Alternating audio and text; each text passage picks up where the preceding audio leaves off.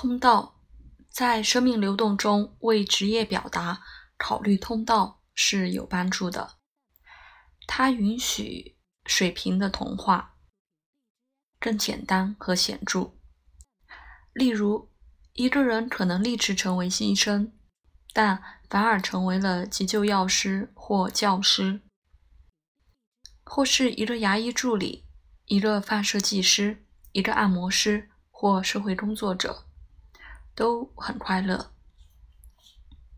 成为精神病医师需要明白为什么人们这么表现，他们会怎么发展，怎样有助于生活的过程。可能是提醒成为一个成功的占星师，或甚至是一个唠叨的调酒师。有些人可能渴望当演员。但反而作为一个戏剧代理人或评论家、美术设计、剧务或化妆师，获得了工作的满足。这里的关键是和表演和戏剧有联系。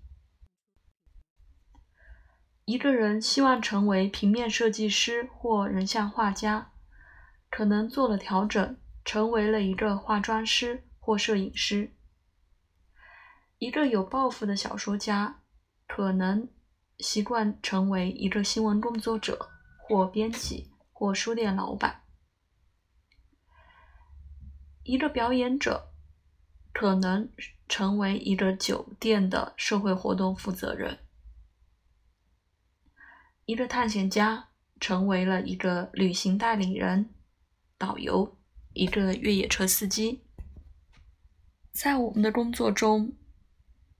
对五个基本的通道应该有感觉。这不是一个严格的编码化的概念，准确的说，它是一种方式，在占星学中通过扩展途径的分析，帮助我们心中的目标。我们容易理解这些通道，我们应该记住他们的组织价值。